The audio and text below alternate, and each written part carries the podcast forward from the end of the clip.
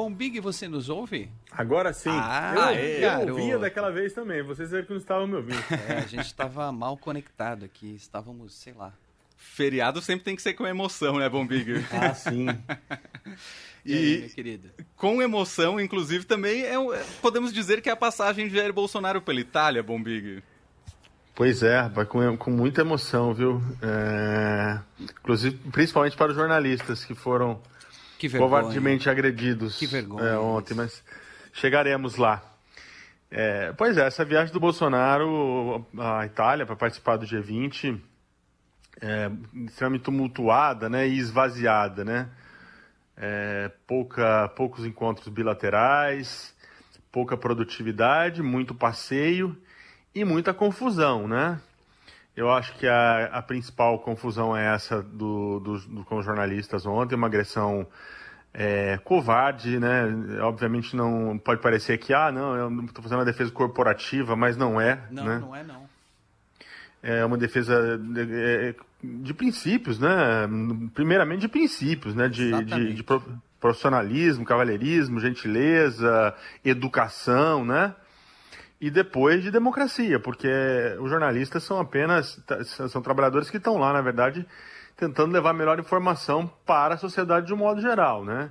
Então, se, serem tratados da forma como foram, com empurrões, chutes, socos, é, tomaram o celular do nosso colega Jamil, que trabalhou tanto tempo com a gente no Estadão, Verdade. agrediram a Anistela da Folha, enfim, é um episódio lamentável é, lamentável para, para, em termos internos né, de Brasil e lamentável para deixar uma imagem péssima, mais uma, uma imagem ruim do, do presidente brasileiro no exterior.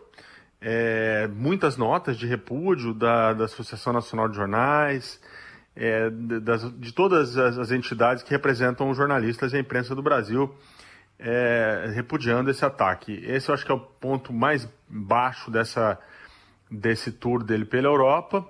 Hoje tivemos protestos reprimidos pela polícia, protestos de manifestantes uhum. contra o Bolsonaro também na Itália. Já tem imagens aí nas, nos sites, né? É, a coisa não, não, tá, não foi nada boa, né? Eu acho que não me lembro de uma viagem de um presidente brasileiro ao exterior em que houvesse um protesto tão. tivesse ocorrido um protesto tão.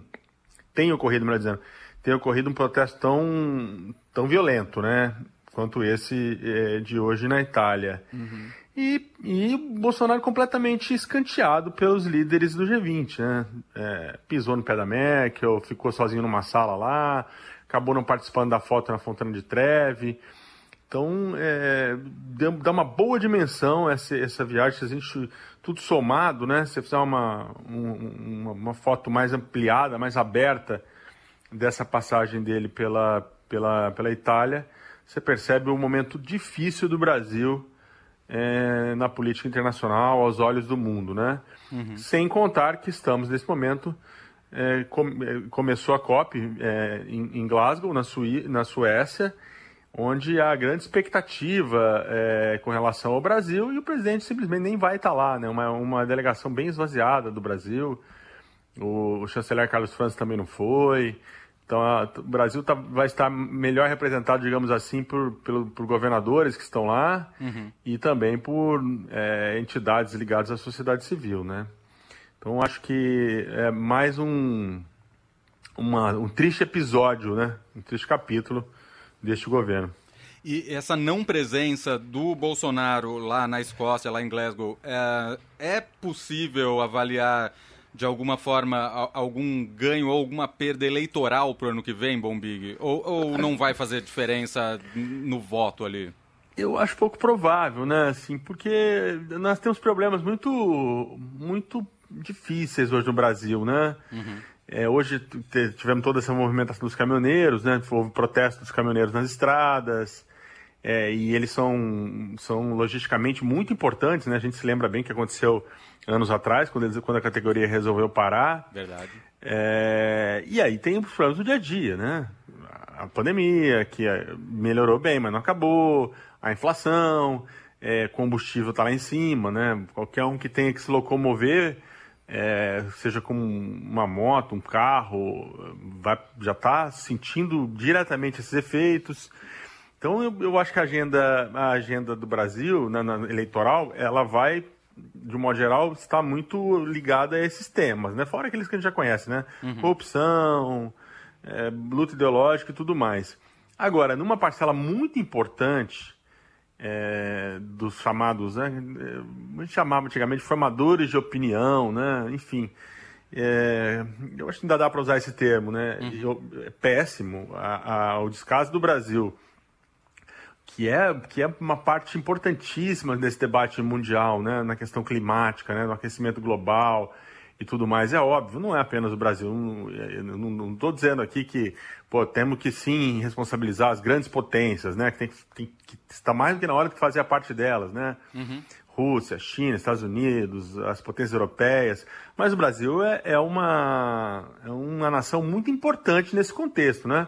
Se a gente tem eh, se a gente não é tão importante em outros em outras áreas nessa a gente a, a posição brasileira é sempre muito valorizada e a gente está perdendo isso.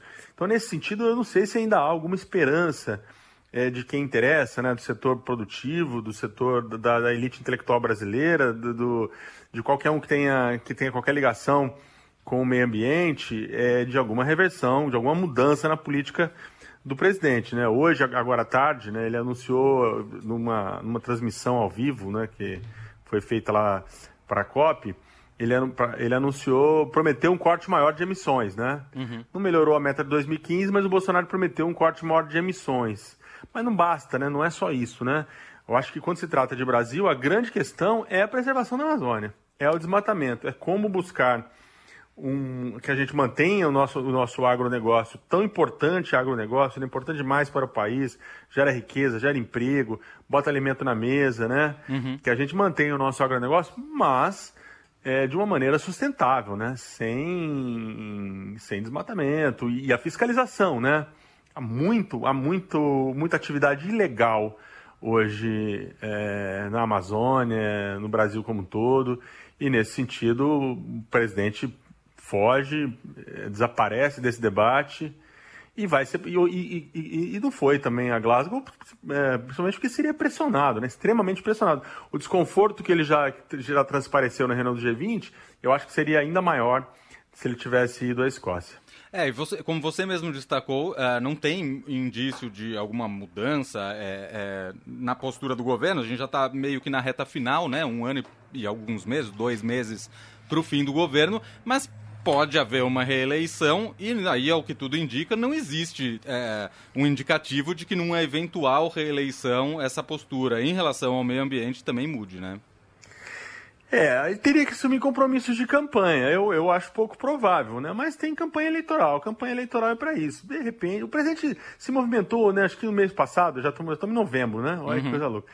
É, em outubro, ele lançou ali alguma espécie de um, de um pacotão, que na verdade era requentando, mudando o nome de programa, juntando umas áreas ali, para tentar falar numa economia verde ou algo nesse sentido, né? Hoje teve essa, essa, esse anúncio dele da, da, do corte maior nas emissões. De alguma forma, ele está sentindo essa pressão. Né? Uhum. É muito tímido ainda, mas de alguma forma ele está sentindo essa pressão, que, como, como dissemos, ela não é apenas é, é, é, interna né, dos brasileiros, mas principalmente das grandes potências e das grandes empresas também, do, do mundo é, europeias e tudo mais. Então, pode ser que talvez numa campanha eleitoral, muito pressionado, ele assuma algumas metas, alguns compromissos. Eu acho pouco provável é, e acho, inclusive, que, que é mais provável que ele, que ele vire as costas para essa agenda na campanha e se concentre naquilo que ele sabe fazer bem, que é bem entre aspas, hein, gente? que é essa luta ideológica, a luta política, esse tipo de coisa, né? É, não, infelizmente não vejo, não apenas eu, não sou especialista em meio ambiente, tá, mas obviamente acompanho, mas que vejo também de todos os grandes especialistas aí nessa área é de, de poucas esperanças, é muito descrédito com relação à política ambiental do governo Bolsonaro.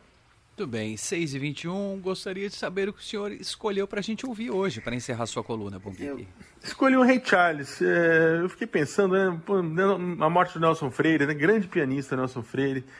É, mas é difícil escolher alguma coisa para homenagear o Nelson Freire. Mas eu, aí eu me lembrei, falei, pô, tem um pianista que eu gosto muito, que é Ray Charles, né? Uhum. Tem outros pianistas de jazz que que eu adoro, né? Que estão é, na, na história da, do jazz, como Bill Evans, McCoy Tyner. Uhum. Mas o Ray Charles eu acho que, que, que, me toca muito. Você também, eu sei que você também gosta de, de pianistas. Adoro o Ray Charles. Porque eu, eu, poucos pianistas obtiveram tanto sucesso, né, quanto o Ray Charles, né? Nat conseguiu... King Cole, né? Nat King Cole conseguiu também, mas são poucos Nat mesmo. King Cole também, bem lembrado, né? E aí eu, eu, eu acho que de alguma forma, sempre que você homenageia o ofício de alguém, você está também homenageando essa pessoa, né? Verdade. Independentemente de, de que tipo de música que seja produzida, são todos músicos. Resolvi escolher esse Ray Charles para também dar uma melhorada no astral dessa, dessa semana, desse feriadão, né? Tá certo. Como, como você não determinou qual canção seria, eu escolhi I Don't Need No Doctor, que é de 1966. Não foi exatamente um sucesso, mas é muito legal, certo? Quando você está aí, eu nem determino. Só falo pro Leandro, o Leandro falou que era você hoje, eu falei, hey Charles, eu sei que você virá coisas melhores que eu, que, que as minhas escolhas, com certeza. então tá aí. É, né, Leandro? Quando é que a gente pode contar com essa curadoria tão, tão luxuosa? Não, né? eu falei a mesma coisa pro André. Eu falei, ó, o, Bombig falou Ray Charles. Eu até joguei uma música na pasta, mas escolhe você aí. Você entende muito mais. Aí foi tá na escolha de André Góes. Então vamos ouvir. Sensacional. Doctor, um abraço, Bombig, até a próxima. Hein? Abraço, boa semana Valeu, a todos. Valeu, gente, bom feriado.